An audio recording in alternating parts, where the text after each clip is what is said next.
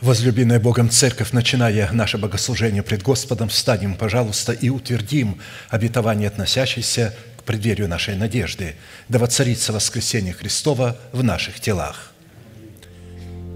Склоним наши головы в молитве. Дорогой Небесный Отец, во имя Иисуса Христа – мы благодарны имени Твоему святому за вновь представленную привилегию быть на месте всем, которое очертила десница Твоя для поклонения святому имени Твоему. И ныне позволь наследию Твоему во имя крови завета подняться на вершины для нас недосягаемые и сокрушить всякое бремя и запинающий нас грех. Да будут прокляты в этом служении, как и прежде, все дела – дьявола, болезни, нищета, преждевременная смерть, демоническая зависимость, всевозможные страхи, депрессии, разрушение, косность, невежество – все это да отступит от шатров святого народа Твоего. И ныне встань, Господи, на место покоя Твоего Ты и ковчег могущества Твоего – и да облекутся святые Твои спасением Твоим, и да возрадуются пред лицом Твоим. Дай нам больше от Духа Твоего, пропитай нас Духом Твоим святым, позволь нам найти светлое лицо Твое. Я представляю это служение в Твои божественные руки. Веди его рукою превознесенную, великий Бог, Отец и Дух Святой. Аминь. Да благословит вас Господь, можете садиться. Евангелие Матфея, глава 5, стихи 45-48. Знакомое для нас место, которое сохраняет в себе великую тайну, которая открывается все более глубже, шире, выше и будет продолжать открываться в вечности без конца. Никогда невозможно до конца в совершенстве постичь какую-либо истину – потому что это значит постичь Бога, который постоянно будет открываться и в вечности, и этому не будет конца. Да будете сынами Отца вашего Небесного, ибо Он повелевает солнцу своему восходить над злыми и добрыми и посылает дождь на праведных и неправедных. И так будьте совершенны, как совершен Отец ваш Небесный». Здесь говорится чем мы должны быть совершенны. А посему проповедь, которую я хочу продолжить, так и называется «Призванные к совершенству». Практически это слово обращено в великую заповедь, которая является наследием святых всех времен и поколений, и адресована она Христом сугубо или исключительно только своим ученикам. А посему люди, не признающие над собою власти человека, посланного Богом, к наследию этой заповеди никакого отношения еще никогда не имели и навряд ли уже когда-нибудь смогут иметь. И в связи с исполнением этой повелевающей заповеди бодрствовать над Словом Божьим в своем сердце, так как бодрствует Бог над изреченным им Словом в храме нашего тела, мы остановились на исследовании такого вопроса. Какие конкретные цели призвана преследовать праведность Божия в нашем сердце, с которой мы призваны сотрудничать? А в частности на том, что назначение праведности Божией и в нашем сердце, принятой нами в разбитых скрижалях завета, в которых мы в смерти Господа Иисуса законом умерли для закона, чтобы в новых скрижалях завета, знаменующих собой воскресение Христова, получить оправдание, дабы жить для умершего за нас и воскресшего – чтобы таким путем обрести утверждение своего спасения в новых скрижалях завета, знаменующих собой воскресение Христова, чтобы дать Богу основание не прежним законом даровать нам обетование быть наследниками мира, но праведностью веры, подобно тому, как Он даровал сие обетование Аврааму или семени его. Ибо не законом даровано Аврааму или семени его обетование быть наследником мира, но праведностью веры. Римлянам 4.13. А посему завет мира в сердце воина молитвы – это результат послушания его веры, вере Божией в словах посланников Бога. Вера Божия – это Слово Божие, которое мы слышим, благовествуемое Слово Божие. Это генералиссимус. А наша вера – это рядовой воин, воин молитвы, который с радостью, с ревностью, с дерзновением повинуется генералиссимусу в достоинстве Слова Божия, которое он слышит.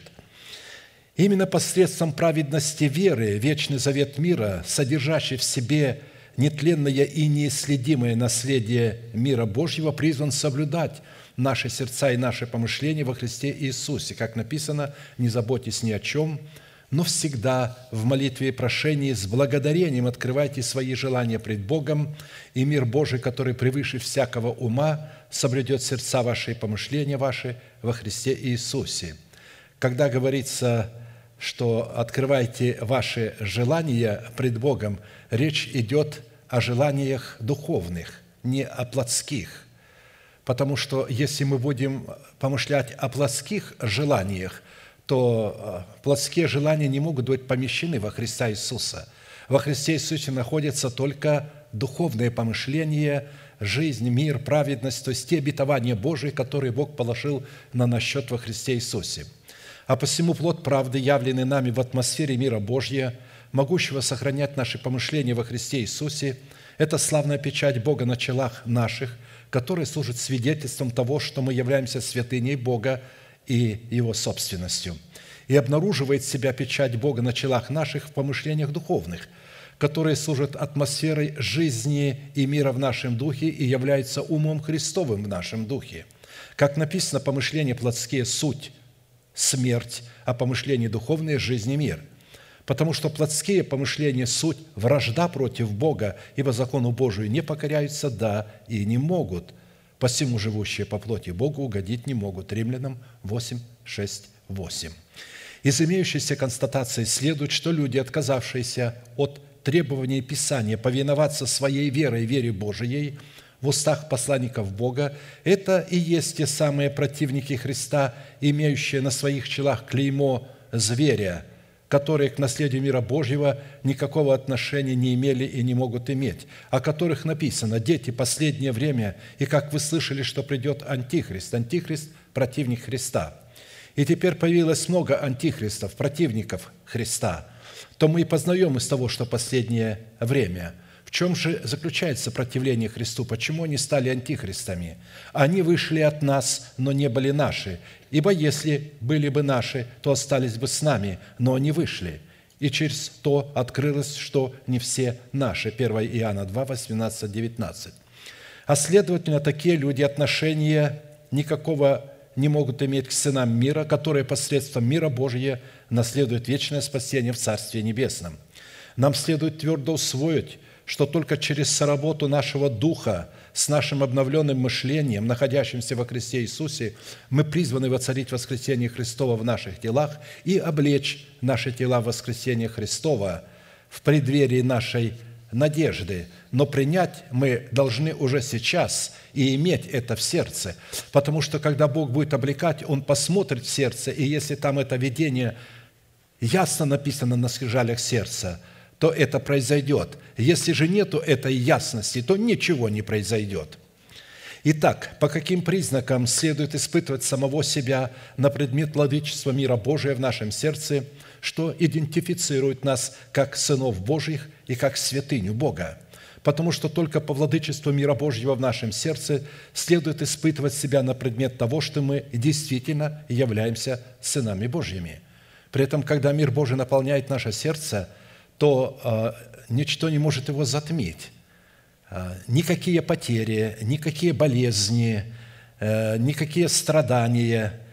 И чем больше страданий, тем ярче начинает этот сиять мир Божий, как звезды на небе начинают яснее и ярче сиять, когда ночь темная. Чем ночь темнее, тем ярче звезды. Вот поэтому следует определять, есть у нас мир или нет – если только приходит что-то такое, какой-то ветер, какая-то буря, и уже у нас нет мира, то это говорит о том, что а его у нас и не было.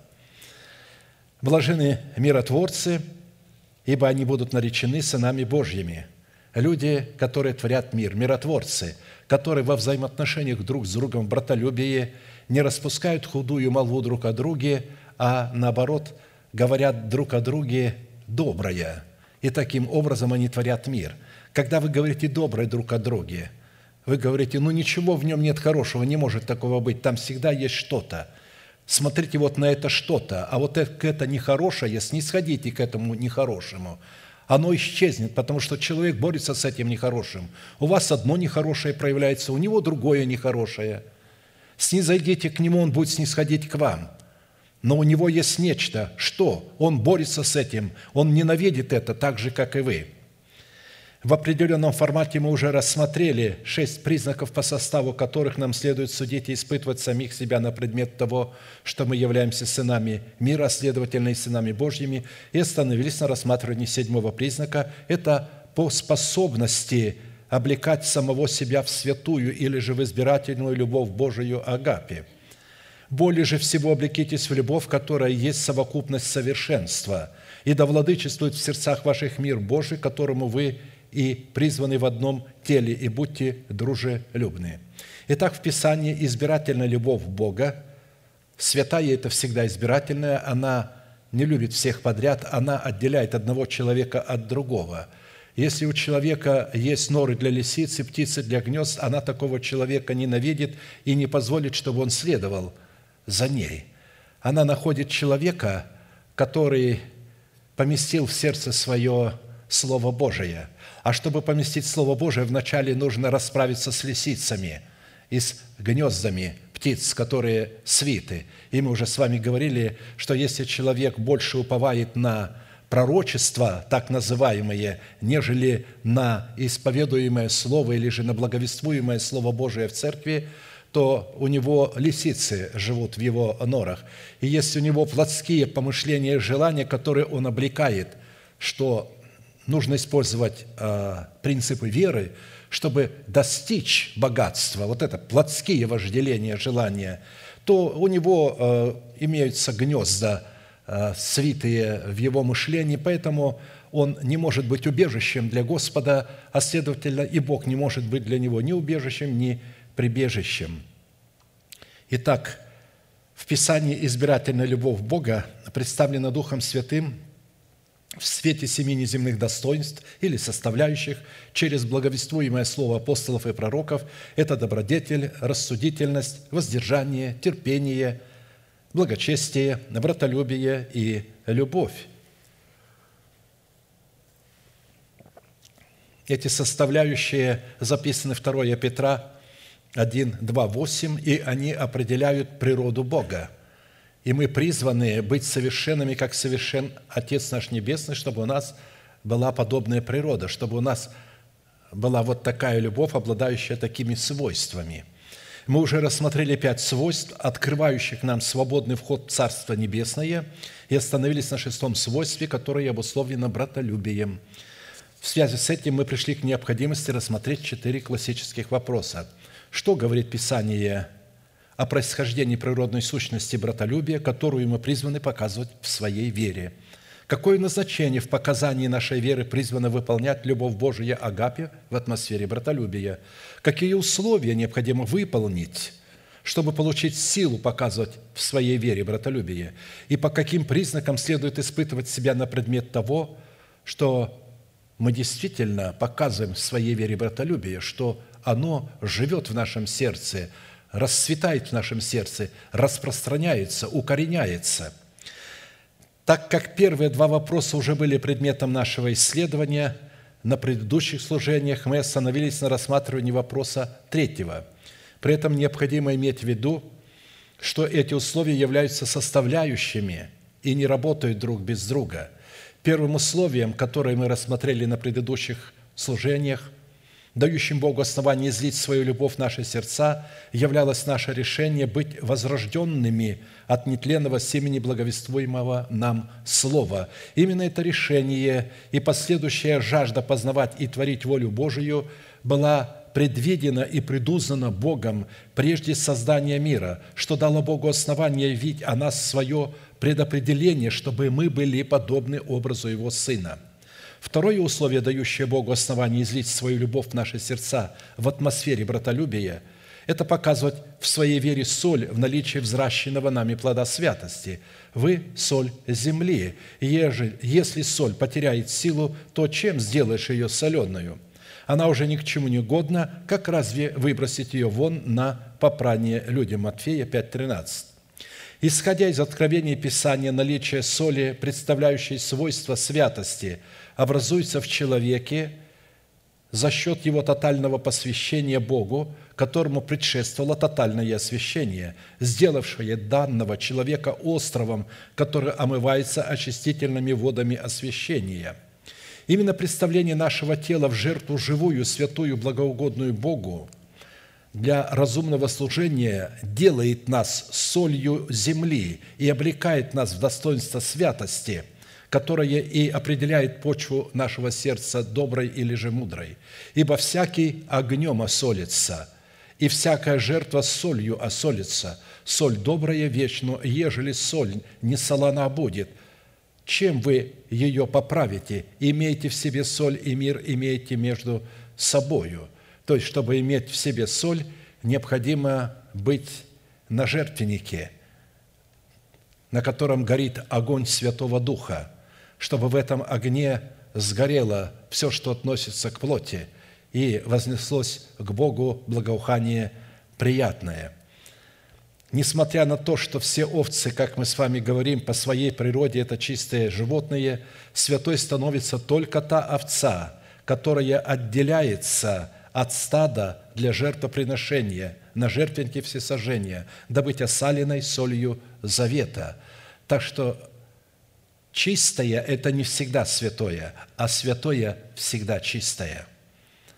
То есть святой, отделенный для жертвоприношения. Вы, не отделяется же целое стадо для жертвоприношения, а выбирается отдельная овца по всем признакам, чтобы она была абсолютно совершенной, чтобы в ней не было никакого недостатка.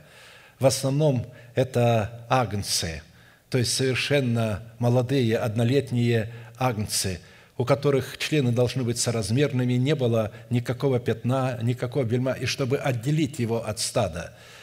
Овцы – это стадное животное, и если его отделить от стада, то такая овца может умереть вне стада, хоть как вы ее будете кормить от тоски. Ей нужно быть в стаде, это стадное животное. И его отделяют от стада и держат его в голоде три дня – и только потом его заколают и приносят на жертвенники. Так что быть святой – это отделить, чтобы очистить от примесей плоти то, что есть. Поэтому, когда мы всходим на жертвенник все сожжения живыми, отдаем свои тела в жертву живую и святую, благоугодную Богу для разумного служения – то есть отдаем э, члены тела в праведность, в рабы праведности, как ранее мы отдавали члены тела в рабы нечистоте.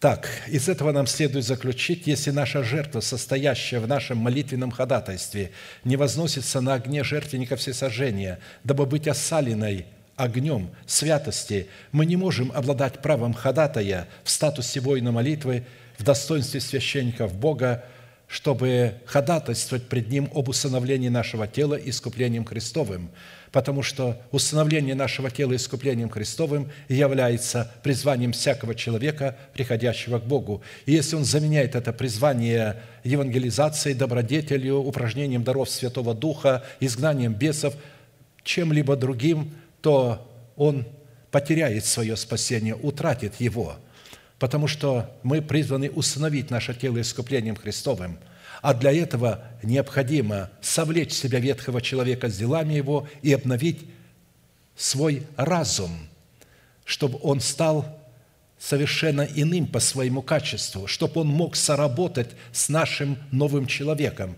Потому что в состоянии, когда мы не погружены в смерть Христа и душа не потеряна, наш разум не может соработать с новым человеком. Он будет понукать новым человеком, он не будет его слышать, он будет выдавать откровения от себя, как откровение Святого Духа, и будет говорить, «Дух Святой мне сказал», в то время, когда Святой Дух ничего ему не говорил, его там отродясь еще никогда и не было, и он называет свои измышления или свою отрыжку интеллектуальную пророчеством или откровением Святого Духа.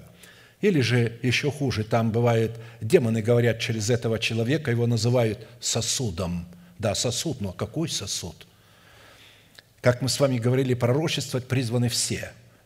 Пророчество – это когда вы молитесь словами Писания, говорите словами Писания, молитесь словами Писания, поете словами Писания. Вот это пророчество. А когда вы просто а, а, какие-то слова у вас выскакивают, когда Бог дает мне пророчество, я это пророчество могу осмыслить. И осмысля его я имею мудрость произнести его сейчас или произнести его позже, не в этом положении, не в этом состоянии, не при этих обстоятельствах. Или же взять это пророчество и разобрать его на основании Слова Божия, потому что я именно так получаю пророчество. Итак, такие люди, которые не имеют этого призвания, они не могут иметь правового статуса входить в святилище, чтобы приступать к Богу. Святость – это состояние нашего сердца, которое обнаруживает себя в правовых словах молитвы, которые сокрыты в недрах нашего духа, в достоинстве веры Божией, за которыми следуют поступки, обращающие на нас благосклонность Бога. Старайтесь иметь мир и святость со всеми, без которой никто не увидит Господа. Евреям 12.4. Попытка являть мир – вне границ святости и не как выражение святости трансформирует нас в сынов противления и погибели. И когда мы начинаем толерантно относиться к людям, которые противятся истине, которые оставили свое собрание, и тогда мы разделим вместе с ним ту пагубу, которая им предназначена. Показание плода святости в молитве – это показание праведности веры – утверждающее наше происхождение в Боге, дающего нам на заключение права Нового Завета, который является заветом вечного мира. Только святые человеки обладают юридическим правом представлять святость истины при исполнении своего освящения, преследующего собою цель посвящения для служения Богу живому и истинному. Я напомню, слово «святой» по отношению к человеку – это рожденный от Бога, рожденный для Бога, происходящий от Бога, принадлежащий Богу, пребывающий в Боге, собственности святыни Господня, искупленный Богом, отделенный для Бога, посвященный Богу, подобный Богу, входящий в удел Бога или наследующий один удел с Богом, разделяющий с Богом властные полномочия. Вот что означает «святой». И как мы с вами говорили, святой Бог ну, никоим образом не мог родить не святого человека. Бог праведный никоим образом не мог родить неправедного. А посему, когда мы возрождаемся от семени слова истины, мы рождаемся праведными и святыми. Правда, эта праведность и эта святость находится у нас в состоянии семени и в состоянии залога. Бог нам дает ее в семени, в формате залога и мы призваны пустить ее в оборот или взрастить в себе плод древа жизни, чтобы из семени обрести плод. А если мы этого не разумеем, то наше спасение будет утрачено. Слово «святой» обуславливает внутреннее состояние нашего сердца, делающего наше сердце идентичным сердцу Бога в то время как слово «святость» являет выражение этого состояния. То есть, какое состояние, такое будет и выражение, которое служит аргументом нашей принадлежности и нашего происхождения в Боге и от Бога, что наделяет нас правом воина молитвы в достоинстве царя, священника и пророка и дает Богу основание обратить к нам свою благость. «Утверди шаги мои на путях Твоих, да не колеблются стопы мои, к Тебе взываю я, ибо Ты услышишь меня. Боже, преклони ухо Твое ко мне, услышь слова мои». Псалом 16.5. Когда мы просим, что по воле Его получаем. Давид знал, что молится по воле Божией, и поэтому он просил Бога, чтобы Бог преклонил ухо. А чтобы Бог преклонил ухо свое к молитве человеку, вначале человеку надо преклонить ухо к благовествуемому Слову Бога – если человек не преклоняет своего уха к благовествуемому Слову Бога с тем, чтобы немедленно исполнить то, что он услышит, напрасно говорить «Господи, преклони ухо Твое». Бог не будет слушать молитву грешника, Он слушает молитву праведного. А посему в Писании молитвенная фраза, обращенная человеком к Богу, преклонить ухо к его молитве, означает внимательно слушать молящегося человека, обратить очи во благо молящемуся человеку, сделаться убежищем для воина молитвы, потому что он стал убежищем для Христа. Сердце его стало убежищем, потому что там нет нор для лисиц и птиц для гнезд сделаться покровом для молящегося человека, облечь его своим миром, занять круговую оборону вокруг воина молитвы, обращать в бегство врагов воина молитвы, поражать врагов воина молитвы. Чтобы дать Богу основание преклонить свое ухо к нашей молитве, необходимо представить Богу аргументы своего происхождения во взращенном нами плоде святости, как в атмосфере братолюбия, так и вне ее. Но ныне, когда вы освободились от греха, и стали рабами Богу, плод ваш есть святость, а конец – жизнь вечная». Римлянам 6, 22. Из данного определения следует, если человек не освободиться от царствующего греха в своем теле путем совлечения с себя ветхого человека, в котором он будет почитать себя мертвым для греха, живым же для Бога, называя несуществующую державу нетления в своем теле как существующую, он не сможет стать рабом Бога, дабы являть собою соль святости – и чтобы усвоить суть и разницу между определением «святой» и определением «святость» во взаимоотношениях человека с Богом и друг с другом, нам необходимо было ответить на ряд вопросов. Во-первых, что из себя представляет, чем является и как определяется взращенный нами плод святости в братолюбии? Какое назначение призвано выполнять святость во взаимоотношениях с Богом, а также и человека с человеком – в-третьих, какую цену необходимо заплатить, чтобы являть плод святости в отношениях друг с другом, то есть в. И по каким признакам следует испытывать самого себя на предмет наличия в себе соли, обуславливающей святость в отношениях с Богом и друг с другом. В определенном формате мы уже рассмотрели первые два вопроса и остановились на рассматривании вопроса третьего. Какую цену необходимо заплатить, чтобы являть соль святости – которая является основанием и атмосферой для соработы со святостью Бога в атмосфере братолюбия. Показывать в своей вере соль святости – это изначальное предназначение и призвание святого человека. И за право исполнения этой роли необходимо платить цену, выраженную в исполнении святых заповедей Господних.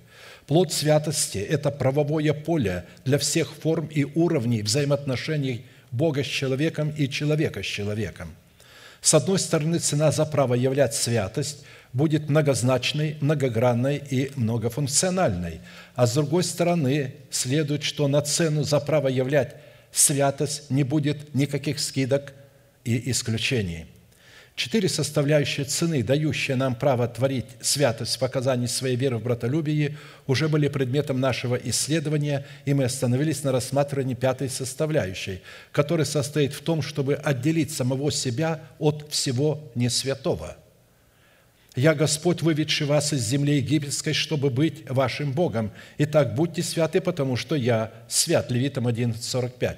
То есть Бог отделил их от египтян – если бы он не отделил, они не могли бы являть святость. Они были святыми, но они не могли являть святость.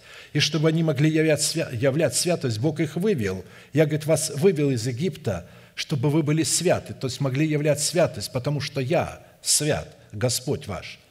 А посему в данном повелении речь идет о формате отделенности Бога от всего того, что не отвечает требованиям Его святости. Он говорит, я свят – и святость Бога призвана пребывать в сердце человека, рожденного от Бога, в границах заповедей Господних, определяющих правду Бога. Фраза «будьте святы, потому что я свят» представлена в формате повелевающей заповеди исключительно для рода Божия или же для потомков Бога, происходящими из его нерод, рожденными от семени слова истины. А это означает, что творение Бога не всегда может являться родом Бога – Потому что ангелы не являются родом Бога. Прямо так и написано, не ангелов восприемлет Бог, но семя Авраамова. Ибо ангелы – суть служители, а не сыны. А посему творение Бога не всегда может являться родом Бога, в то время как род Бога всегда является творением Бога. А посему между творением Бога и родом Бога лежит и всегда будет лежать неодолимая пропасть. Ангелы с большим желанием – хотят заглянуть в человека, что туда Бог заложил. Потому что они будут узнавать Бога, которого они никогда не видели, потому что Он заложил в человека. Потому что человек, рожденный от Бога, когда он будет возрастать, он будет проявлять себя в таких же свойствах, как сам Бог. Но ангелы смогут видеть лицо этого человека. Не видя лицо Бога, не могут видеть лицо Его детей – Бога не видел никто никогда. Единородный Сын, сущий в недре отчим, явил Бога. То есть а, люди могли увидеть Бога в лице Сына Божьего, но были слепы. Когда Филипп сказал, «Господи, покажи нам Отца, и этого довольно для нас», он с грустью сказал, «Столько времени я с вами, и ты не знаешь меня, Филипп. Неужели ты не знаешь, что я в Отце и Отец во мне, и видевший меня видел Отца?» Он показывал природу Отца, а они хотели, видимо, увидеть что-то такое, то, что хотел Моисей. Бог ему сказал, если ты хочешь увидеть мое лицо в прямом смысле слова, в небесном измерении, ты немедленно умрешь. Не можешь видеть лица моего. Ибо очи Господа в десять тысяч крат сильнее солнца. В десять тысяч крат сильнее солнца. Тут солнце находится на таком расстоянии – посмотреть на него, когда оно сияет, закрываешь глаза и как будто бы ослеп. Долго ты не сможешь смотреть на солнце, ослепнешь. Как-то одному узнику вызвал его начальник лагеря и говорит, ну, покажи мне твоего Бога. Он говорит, ты правда хочешь его увидеть? Он говорит, да. Он говорит, открой глаза и посмотри на солнце в течение одной минуты. И ты увидишь, говорит его, он говорит, что правда? Да, правда. Тот открыл глаза, но он не смотрел, не смог и несколько секунд смотреть, нагнул голову и говорит, да я же ослепну. Он говорит, а как ты хочешь видеть лицо Бога, если его очи в 10 тысяч раз сильнее солнца? Бога может видеть только тот, кто подобен Ему. Так что ты можешь смотреть на солнце? Он говорит, да я духовными очами сердца смотрю на это солнце и отображаюсь от этого солнца. Поэтому я здесь.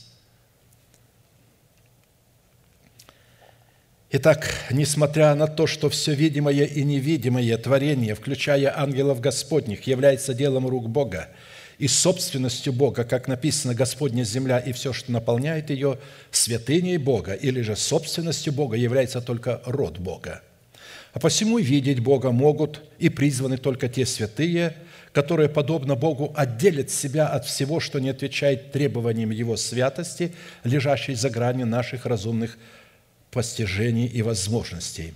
Суть нашего тотального освящения, преследующего цель тотального посвящения Богу, мы начали рассматривать в необходимости не преклоняться под чужое ярмо с неверными, то есть не нести с ними а, то, ту тяжесть и не быть под одним игой вместе с ними, не быть в одной упряжке с ними. Не преклоняйтесь под чужое ярмо с неверными, ибо какое общение праведности с беззаконием, что общего у света с тьмою, какое согласие между Христом и Велиаром, или какое соучастие верного с неверным – Какая совместность храма Божия с идолами, ибо вы храм Бога живаго, как сказал Бог. Вселюсь в них и буду ходить в них, и буду их Богом, и они будут моим народом. И потому выйдите из среды их и отделитесь, говорит Господь, и не прикасайтесь к нечистому, и я приму вас, и буду вам отцом, и вы будете моими сынами и черями, то есть дочерями, говорит Господь Вседержитель. 2 Коринфянам 6, 14, 17. Конечно, апостол Павел взял это из пророчеств и из а, закона. Данное требование не преклоняться под чужое ярмо с неверными представлено в пяти запретах, представляющих наше освящение, в котором мы призваны являть святость. Это запрет на общение праведности с беззаконием, запрет на общение света с тьмою, запрет на согласие между Христом и Велиаром, запрет на соучастие верного с неверным и запрет на совместность храма Божия с идолами. И чтобы нам не преклоняться под чужое ярмо с неверными, нам предлагается взять на себя иго Христова, не иго вот неверных, а иго Христова, и научиться от Него от Него кротости и смирению сердца, как написано, «Придите ко мне все труждающиеся и обремененные, и я успокою вас. Возьмите иго мое на себя и научитесь от меня, ибо я кроток и смирен сердцем, и найдете покой душам вашим, ибо иго мое – благо, и бремя мое легко». Иго мое – благо – то есть благостно, когда вы берете это иго, вы будете ощущать себя наисчастливейшими людьми на земле – потому что это иго состоит из обетований Божиих, которые вы будете нести на себе, ожидая, когда оно исполнится. Это заповеди Божии, которые дают вам право, гарантию на то, что Бог исполнит эти обетования. Но прежде чем взять на себя иго Христова, чтобы научиться от Него кротости и смирению, которые позволят нам – не преклоняться под чужое ярмо с неверными, нам необходимо будет соработать своим крестом с истинной креста Христова, чтобы разорвать всякое общение в пяти выше представленных требованиях, которые являются ценой, дающей власть на право отделить самого себя от всего несвятого.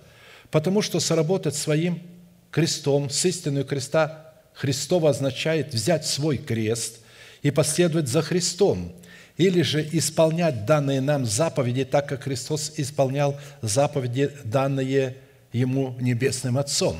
Именно крест отделяет нас от всего несвятого. Крест отделяет нас от производителя греха. Не от самих грехов, а от производителя, который производит эти грехи. А кровь Христа очищает от всякого сделанного греха – но кровь Христа не будет очищать нас от всякого греха, если там не будет креста Христова, потому что крест Христов – это ключ к содержанию или к сокровищам крови Христовой. И, разумеется, для этой цели нам необходимо будет дать хотя бы краткие определения имеющимся запретам, потому что, не имея информации о их сути – у нас не будет никакой возможности, возможности соработать своей святостью, со святостью Бога, и мы скатимся на уровень освящения, подобный сегодняшнему инкаунтеру. Это бесовское заблуждение. Инкаунтер – это бесовское заблуждение. И люди, которые его приняли и которые стали так освящаться, если они в этом не покаются, погибнут. Запомните – в этом нужно покаяться, потому что это бесовское обольщение, которое заменило подлинную суть освящения, тотального освящения. При этом будем иметь в виду, что все эти требования имели место быть в среде той категории людей, которые вышли из Египта и оказались в пустыне, в которой им необходимо было встретиться с Богом на Хариве и вступить с Ним в завет, данный Моисею на Хариве – я Господь, выведший вас из земли египетской, чтобы быть вашим Богом, и так будьте святы, потому что я свят». Исходя из сути данного постановления, освящение или отделение от всего того, что не отвечает требованиям того рода святости, которая присуща Богу, адресовано той категории народа, который вышел из Египта в пустыню освящения. Причина, по которой Бог дал такое повеление своему народу, состояла в том – что с ним вышли множество других народов, от которых необходимо было отделиться, чтобы явить требуемую Богом святость. Потому что впоследствии общение с этими народами в пустыне и произвело падение костей Израиля в пустыне. Пришельцы между ними, пришельцы между ними, между израильтянами в пустыне стали обнаруживать прихоти, не израильтяне, пришельцы – а с ними и сыны Израилевы. То есть пришельцы совратили их. И сидели, и плакали, и говорили, кто накормит нас мясом. Мы помним рыбу, которую в Египте мы ели даром, огурцы, и дыни, и лук, и репчатый лук, и чеснок. А ныне душа наша изнывает, нет ничего, только манна в глазах наших. Вы э, видите, э, для плотского человека, душевного человека манна, представляющая духовную пищу, э, была невкусной, она, они от нее отвращались, они ее назвали пренебрежительно. Ведь слово «манна» – это не Бог назвал ее так, это они его назвали манной. Это нечто пренебрежительное. И они сказали, что это?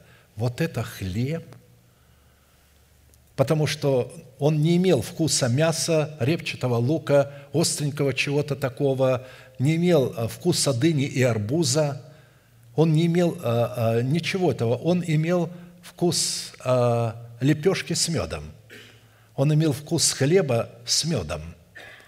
Вот какой вкус он имел. Но им это надоело, им хотелось, ведь они помнили горькое, сладкое, то есть не только сладкое, но горькое, кислое, они все это помнили – но дети, рожденные в пустыне, никак не могли понять.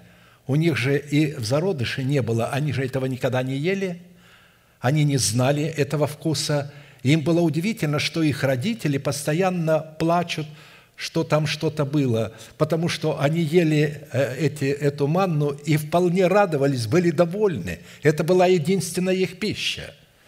Прообразом этого является наш новый человек, для которого Слово Божие является единственной пищей, а для душевного человека, разумеется, он хочет возвратиться назад в Египет, чтобы есть туда, потому что невозможно осветиться, когда наш новый человек идет, он же идет вместе и душу за собой влечет, и тело. А душа вначале соглашается, идет навстречу с Господом, но потом начинаются проблемы – да что, все время вот это собрание, все время должен слушать Слово Божие, и все время должен петь, а, а что, а, а что нет, нет ничего другого, нет других занятий, а хобби какое-нибудь. Итак, именно от этих пришельцев, которые изначально являлись плевелами, растущими с нами на одном поле, нам необходимо будет отделиться, чтобы не пасть костьми в пустыне освящения – Общение с такого рода пришельцами, которые во все времена обнаруживали прихоти и извращали суть истинного освящения, повергают кости народа Божьего в пустыню. Итак, вопрос первый. Что Писание определяет праведностью, которой противопоказано общение с беззаконием? Потому что именно праведность призвана стоять на страже границ святости. Праведность, определяющая границы святости в сердце человека – выражает себя в исполнении закона заповедей, установленных в нашем сердце. А посему праведность вне сердца не имеет права называться и быть праведностью. Правда – это программа Божия. Чтобы она стала праведностью, ее надо поместить в сердце и исповедать устами. И исповедал Авраам устами, поверил Богу, и Бог вменил ему это в праведность. Именно исполнение заповедей Христовых, которые являются стражами, оберегающими в нашем сердце границы святости, дают Богу юридическое основание пребывать среди нас и быть нашим Богом, а нам быть Его народом. Беззаконие в сердце человека – это нарушение и противление заповедям Христовым путем противопоставления заповедям Христовым своей собственной праведности. Они истолковывают заповеди Божьи так, чтобы можно есть лук, чеснок, дыни, мясо и так далее. То есть есть а, а, а, пищу Египта. Но вместо того, чтобы отделиться от этого, человек утрачивает свою праведность, потому что он вступает в общение с этими пришельцами. Но после того вступил Иосафат, царь иудейский, в общение с Ахозией, царем израильским – который поступал беззаконно, и соединился с ним, чтобы построить корабли для отправления в Фарсис. И построили они корабли в Яцион-Гавере. И изрек тогда Елезер, сын Дадавы из Мереши, пророчество на Иосафата, говоря, «Так как ты вступил в общение с Ахозией, то разрушил Господь дело твое, и разбились корабли, и не могли идти в Фарсис». Обратили внимание, а, как праведность с беззаконием входит а, в союз, то корабль нашей веры, который идет в Россию, чтобы обогатиться золотом, Словом Божьим, он разбивается. По сути дела, эти два государства являлись одним народом. Разница между ними состояла в том, что царство Иосафата – во главе с царство иудейское во главе с благочестивым царем Иосафатом поклонялось живому Богу в Иерусалимском храме, в котором пребывал Бог, в то время как царство израильское во главе с царем Ахозией поклонялось двум золотым тельцам, которые сделал Иоравам, основатель израильского государства. И говорил Иоравам в сердце своем, царство может опять перейти к дому Давидову, если народ сей будет ходить в Иерусалим для жертвоприношения в доме Господнем, то сердце народа сего обратится к государю своему, к Раваму, царю иудейскому, и убьют они меня, и возвратятся к Раваму, царю иудейскому».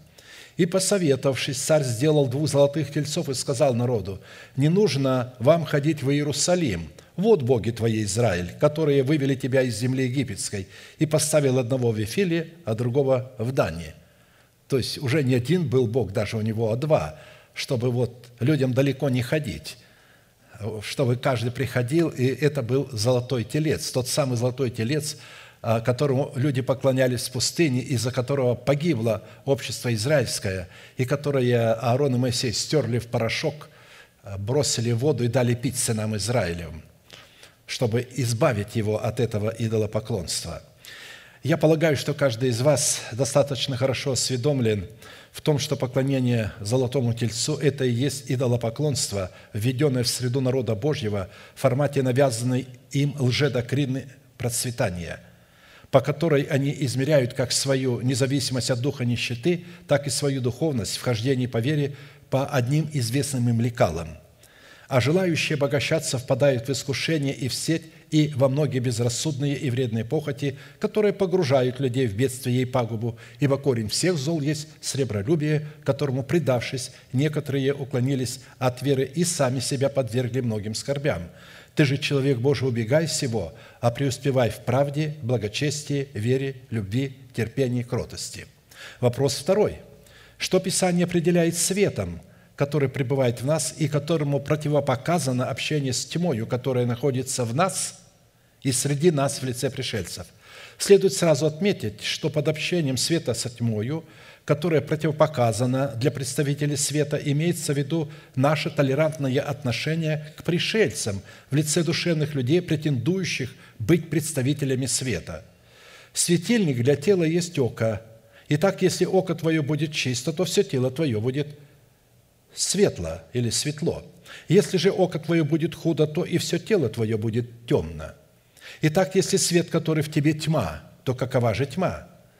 Никто не может служить двум господам, ибо или одного будет ненавидеть, а другого любить, или одному станет усердствовать, а другому не родить. Не можете служить Богу и мамоне, то есть богатству, деньгам. Свет, который может находиться в нас и быть одновременно тьмою, это наша душевность, выраженная в нашем уповании на свет своего интеллекта, который по своей природной сути является тьмою. В таком состоянии мы не только не будем, ничем не будем отличаться от пришельцев, но будем представлять этих пришельцев среди избранного Богом остатка – а посему подлинным светом в человеке, делающим его светом для мира, является наличие в нашем сердце двух великих свидетелей, предстоящих пред Богом всей земли, в достоинстве Тумима, представляющего истину начальствующего учения Христова, и в достоинствах Урима, представляющего господство Святого Духа, открывающего в нашем сердце таинство истины Тумима – как только сыны света принимают позицию толерантного отношения к сынам тьмы, почитающих себя сынами света, они дискредитируют в своем сердце достоинство света.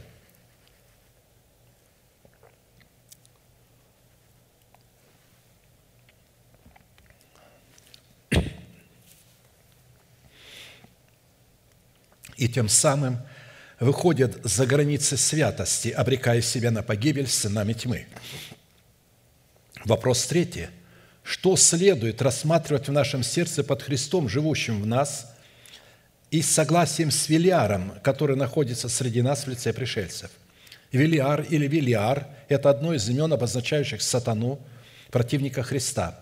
Писание это имя часто связано со словом «смерть» и со словом «нечестие». И является обозначением нечестивых и злых людей, негодных и развращенных людей, потоков беззакония в словах этих людей и негодной женщине в образе дочери Вавилона. Чтобы заплатить цену за право творить святость в показании в своей вере братолюбия, необходимо не заключать никакого согласия с пришельцами, как с плотскими мыслями и желаниями своей плоти, так и с нечестивыми и беззаконными человеками – и их сообществами в лице негодной женщины в образе дочери Вавилона, смешивающей божественные откровения с выбросами человеческого интеллекта. А чтобы Христу поселиться в нашем сердце, нам необходимо во Христе Иисусе законом умереть для закона, дабы таким путем сораспяться со Христом. Как написано, законом я умер для закона, чтобы жить для Бога. Я сораспялся Христу. И уже не я живу, но живет во мне Христос. Христос в нас – это наличие упования на предлежащую нам надежду, призванную пребывать в нашем сердце, в достоинстве обетования, представленного во Христе Иисусе в усыновлении нашего тела искуплением Христовым, тайну, сокрытую от веков и родов, ныне же открытую святым Его, которым благоволил Бог показать, какое богатство в тайне, богатство славы в тайне сей для язычников, которое есть Христос в вас – упование славы, которого мы проповедуем, вразумляя всякого человека и научая всякой премудрости, чтобы представить всякого человека совершенным во Христе Иисусе. Для чего я и тружусь, и подвязаюсь силою Его, действующую во мне могущественно. При этом я напомню, что в результате Христа, живущего нас, предмете нашего упования на надежду нашего призвания – мы сможем отвергать всякое согласие с Вилиаром, живущим среди нас, в лице противников истины, начальствующего учения Христова. Только в результате Христа, живущего в нас, мы становимся храмом Святого Духа и носителями Святого Духа. Разве не знаете, что вы храм Божий, и Дух Божий живет в вас? Если кто разорит храм Божий, того покарает Бог, ибо храм Божий свят, а этот храм – вы» храмом Божьим со всеми принадлежностями его мы становимся, когда мы устроили себя в этот храм, когда мы умерли законом для закона телом Христовым и восстали в новом качестве, когда мы умерли для своего народа, дома нашего Отца и своих расливающих желаний. Далее, в результате Христа, живущего в нас, мы обретаем способность преобразиться в сущность Христа – дети мои, для которых я снова в муках рождения, доколе не изобразится вас Христос». Галатам 4,19. В результате Христа, живущего в нас, мы будем обладать способностью искать Бога в своей внутренности. Не бегать по каким-то, а, а, значит, организационным мероприятиям, когда кто-то приезжает, где-то что-то делает, о, вот такой-то приехал, там что-то будет – а искать Его в своей внутренности. «Душою моею я стремился к Тебе ночью, и духом моим я буду искать Тебя во внутренности моей с раннего утра». Исайя 26, 9. Авакума 2, 1. «На стражу мою стал я, и стоя на башне наблюдал, чтобы узнать, что скажет Он во мне, и что мне отвечать по жалобе моей». Видите, в результате Христа, живущего в нас, мы будем обладать той способностью, чтобы искать в себе ответы на все вопросы. Господи, открой мне. И мы будем ожидать, что Господь нам скажет. И это будет приходить из нашего духа в наш разум. Ответы будут приходить. Далее, в результате Христа, живущего в нас, мы при испытании и исследовании самих себя будем обнаруживать себя во Христе.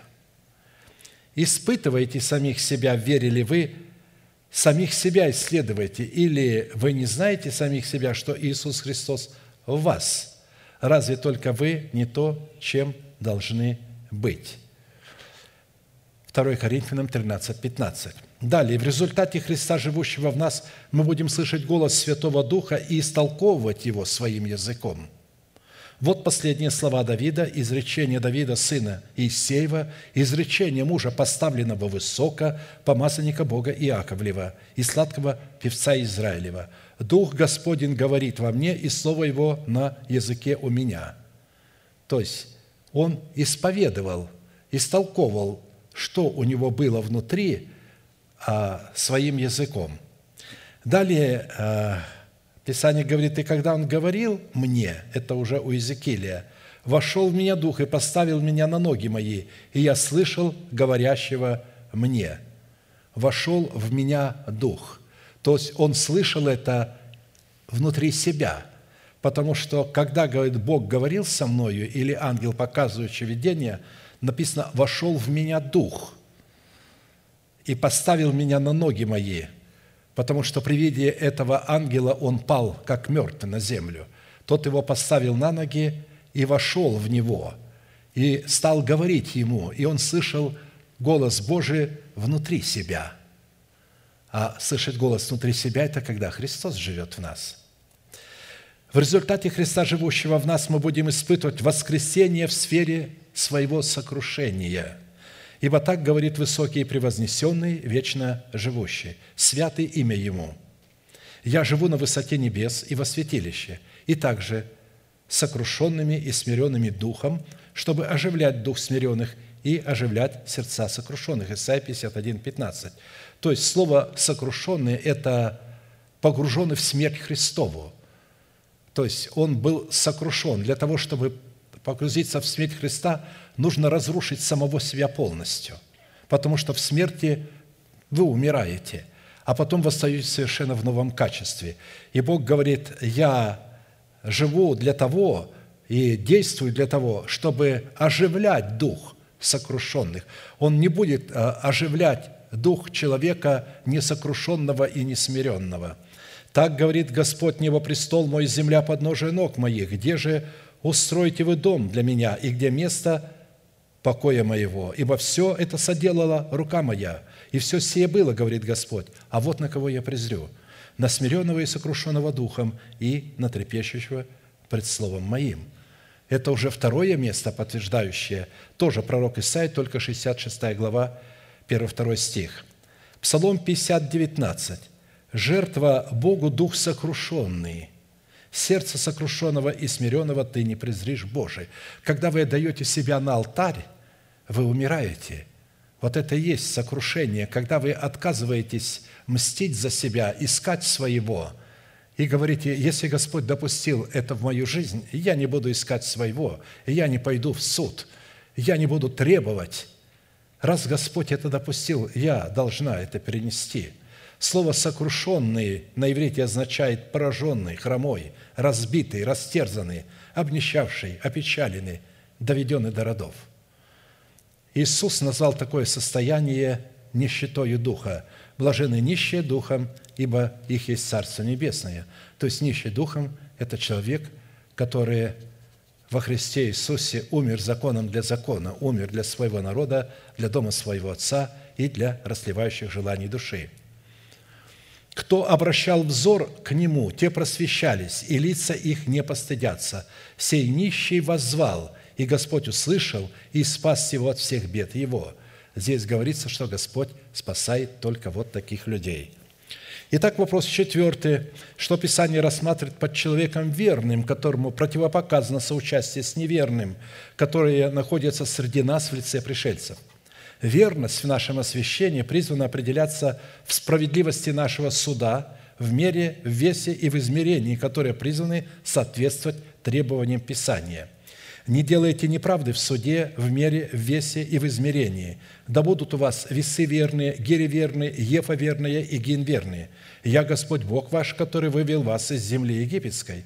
Соблюдайте все уставы мои и все законы мои и исполняйте их. Я Господь».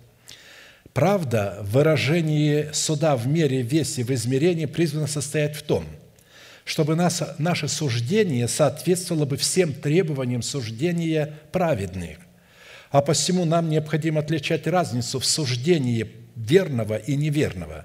С одной стороны, суждение неверных всегда состоит в том, что их суд совершается вне границ их ответственности.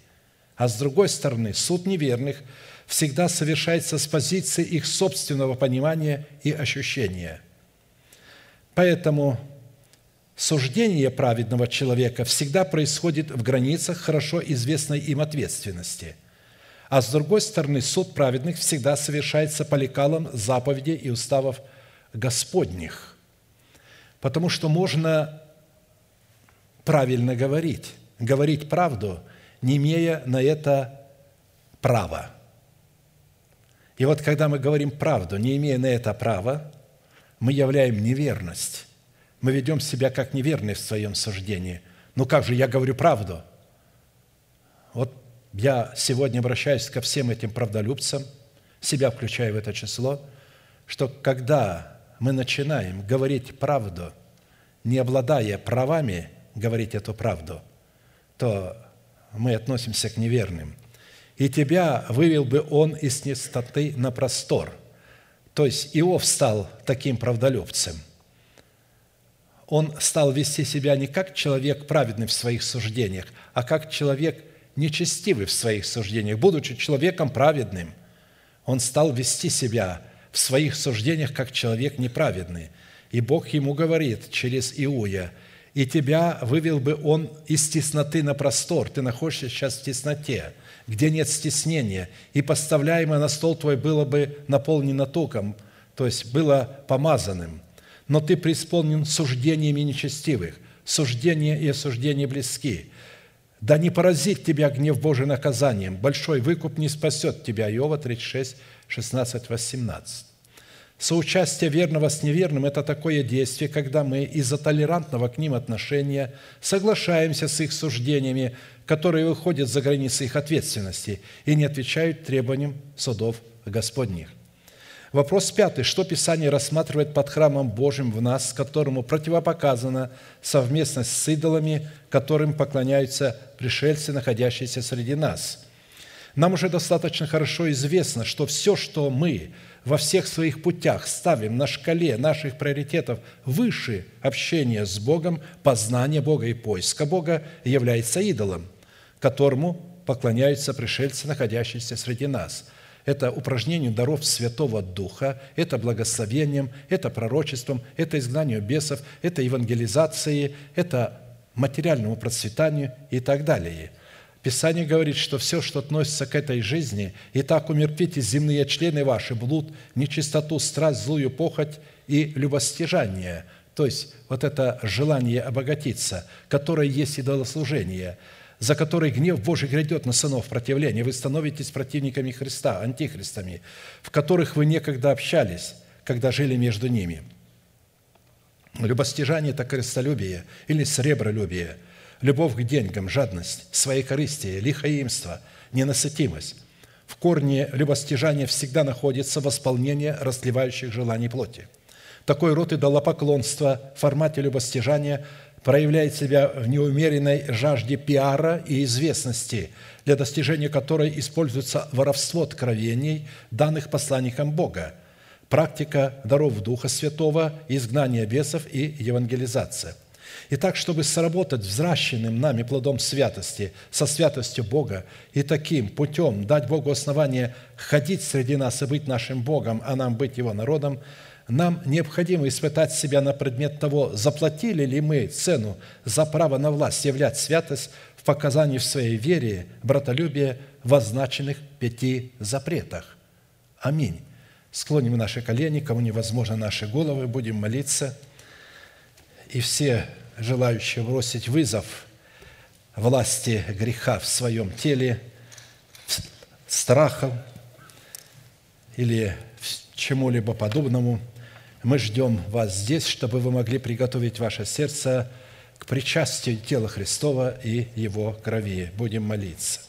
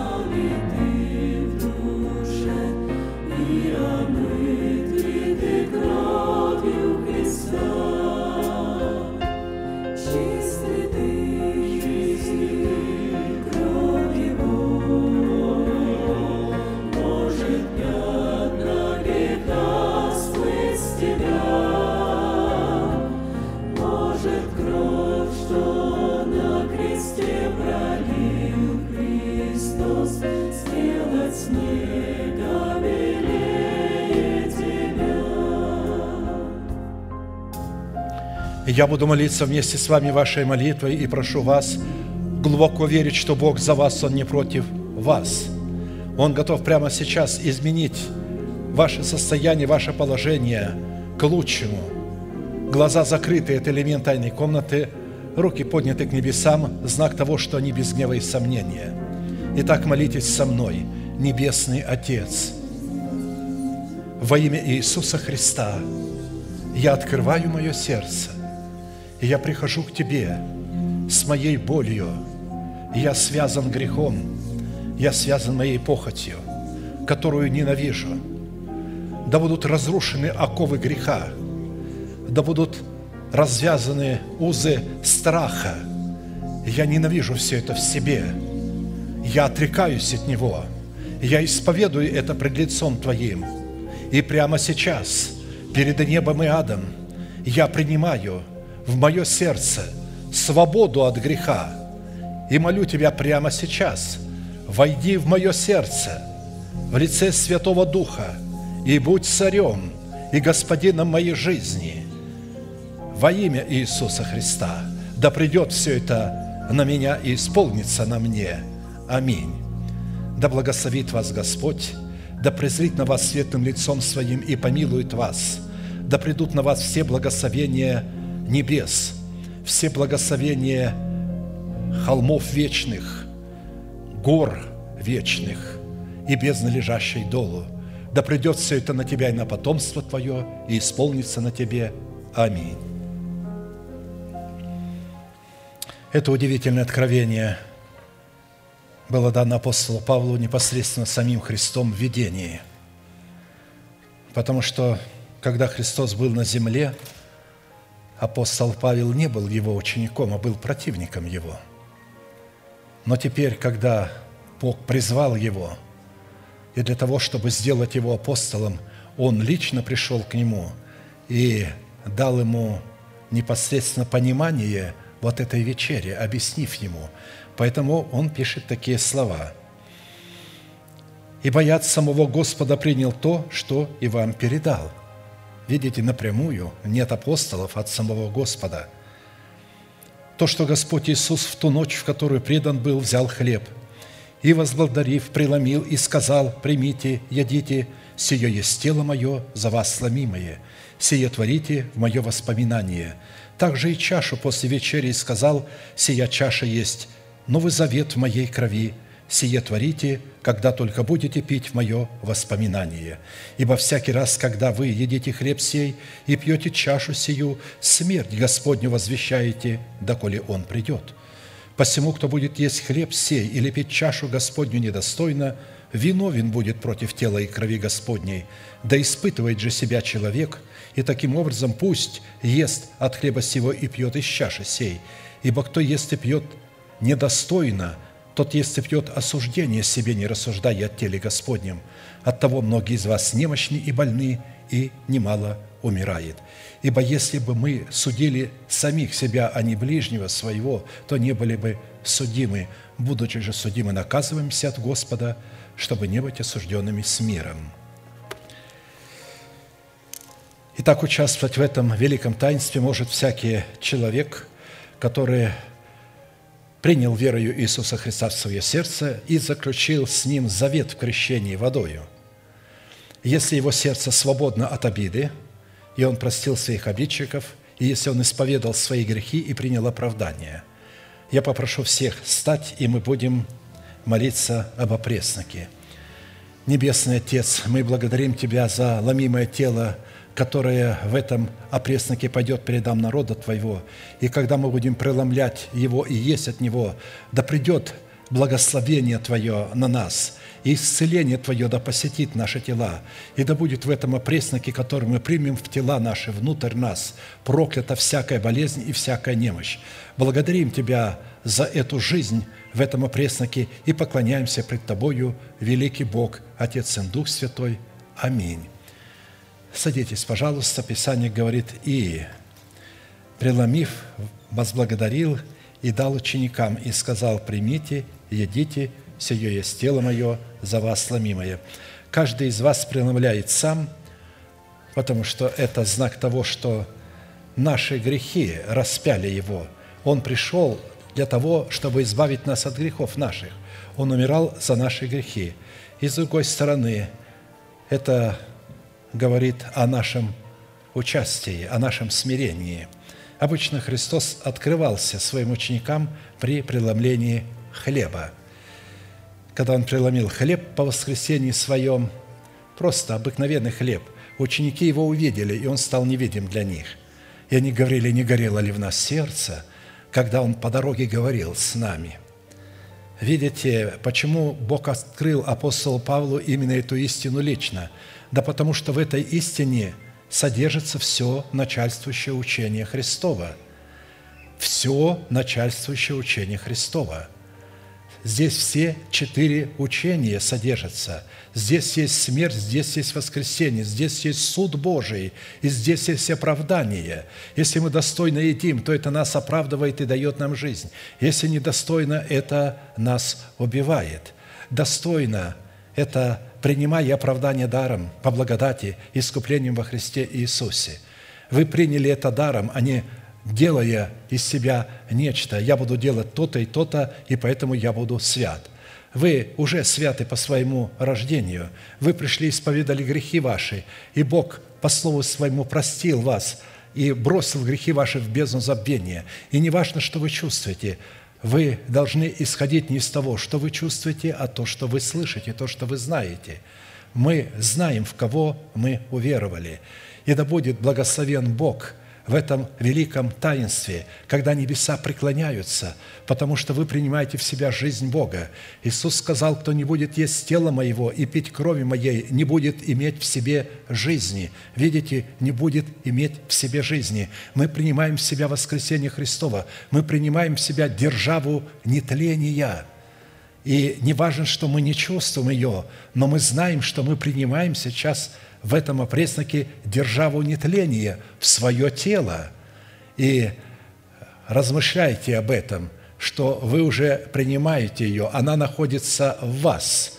И в определенный Богом час эта держава нетления будет настолько показана вам и всем окружающим, что люди придут в ужас. А сейчас вы должны называть несуществующее существующим. Бог будет вменять вам это в праведность – когда вы вкушаете, рассуждайте о том, что вы делаете, ибо кто не размышляет о теле Господнем, тот недостойно вкушает. Вы должны размышлять суть, что вы сейчас производите. Вы принимаете в себя державу нетления самого Христа в этом опресноке, Его жизнь. Ибо всякий раз, когда вы едите хлеб сей и пьете чашу сию, смерть Господню возвещаете, доколе Он придет».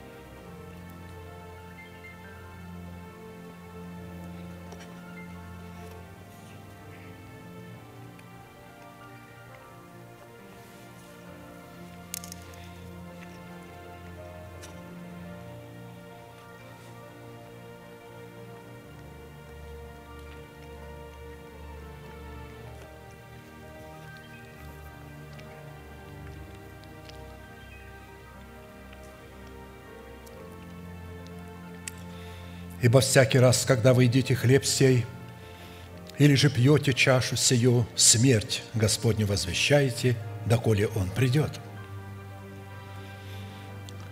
Когда мы возвещаем смерть Господню, тогда у Духа Святого появляется основание воздвигнуть державу нетления, потому что воскресение – это всегда результат смерти. Почему Он хотел, чтобы мы возвещали смерть? Потому что, возвещая смерть, мы сможем прийти к воскресению. Уподобляясь смерти Его, мы сможем уподобиться и Его воскресению. Вы приняли Христа в себя в буквальном смысле слова телесно, не только духовное, но телесно. а преснок по благословении становится телом Христовым. И не важно, что мы не чувствуем, что это тело Христово, но это тело Христово, и оно будет работать как жизнь Бога в вас и во мне. Ибо всякий раз, когда вы едите хлеб сей или же пьете чашу сию, смерть Господню возвещаете, доколе Он придет. То есть, доколе Он воздвинет державу жизни в буквальном смысле слова, она уже есть, верою там. Но мы находимся в таком времени, когда это может произойти в любой момент. А сейчас встанем, пожалуйста, и будем молиться о чаше. Отец Небесный, во имя Иисуса Христа, мы благодарим Тебя за чашу Нового Завета, изливаемую в оставлении от многих грехов. Когда пойдет она по рядам народа Твоему, и мы будем прикасаться к ней и пить из нее, да будет проклята всякая болезнь в телах наших, и да войдет жизнь Твоя в тело наше, которое является храмом Святого Духа, и да воцарится Твое воскресение в наших телах, и да будет облечено наше тело в Твое воскресение, Твою жизнь, которая находится в этой чаше.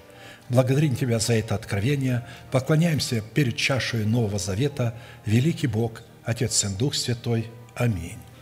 Садитесь, пожалуйста. Тот ряд, к которому подходит, встает.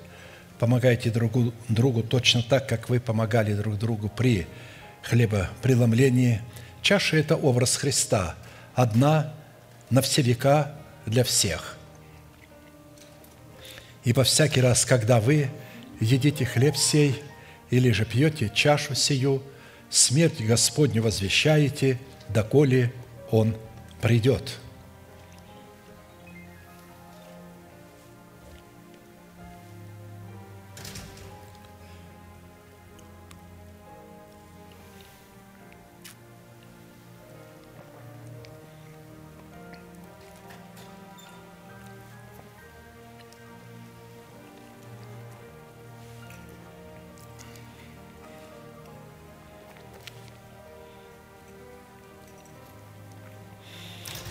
Так как вы возвещаете смерть Господню,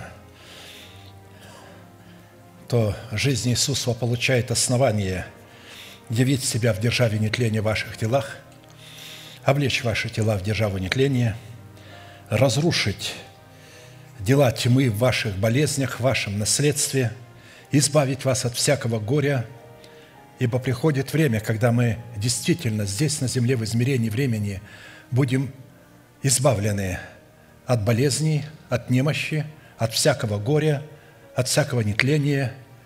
И когда Бог наведет такими людьми ужас на религиозное сообщество, на сатанинские синагоги.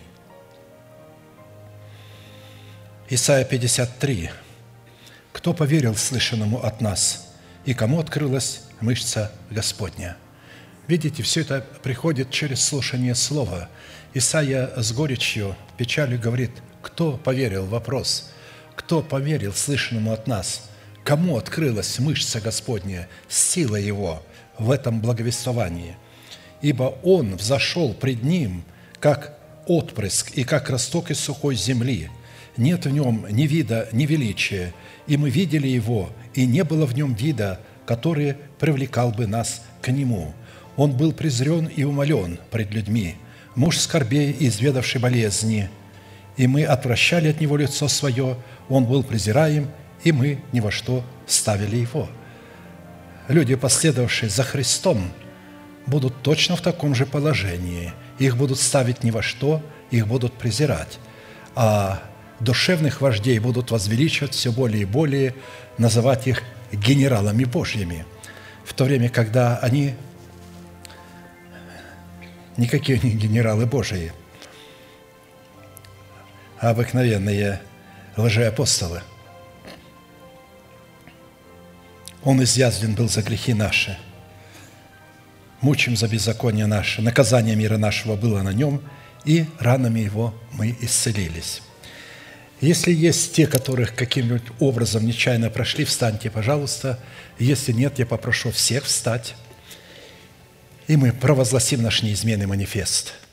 могущему же соблюсти нас от падения и поставить пред славою Своею непорочными в радости, единому, премудрому Богу, Спасителю нашему, через Иисуса Христа, Господа нашего, слава и величие, сила и власть, прежде всех веков, ныне и во все веки. Аминь.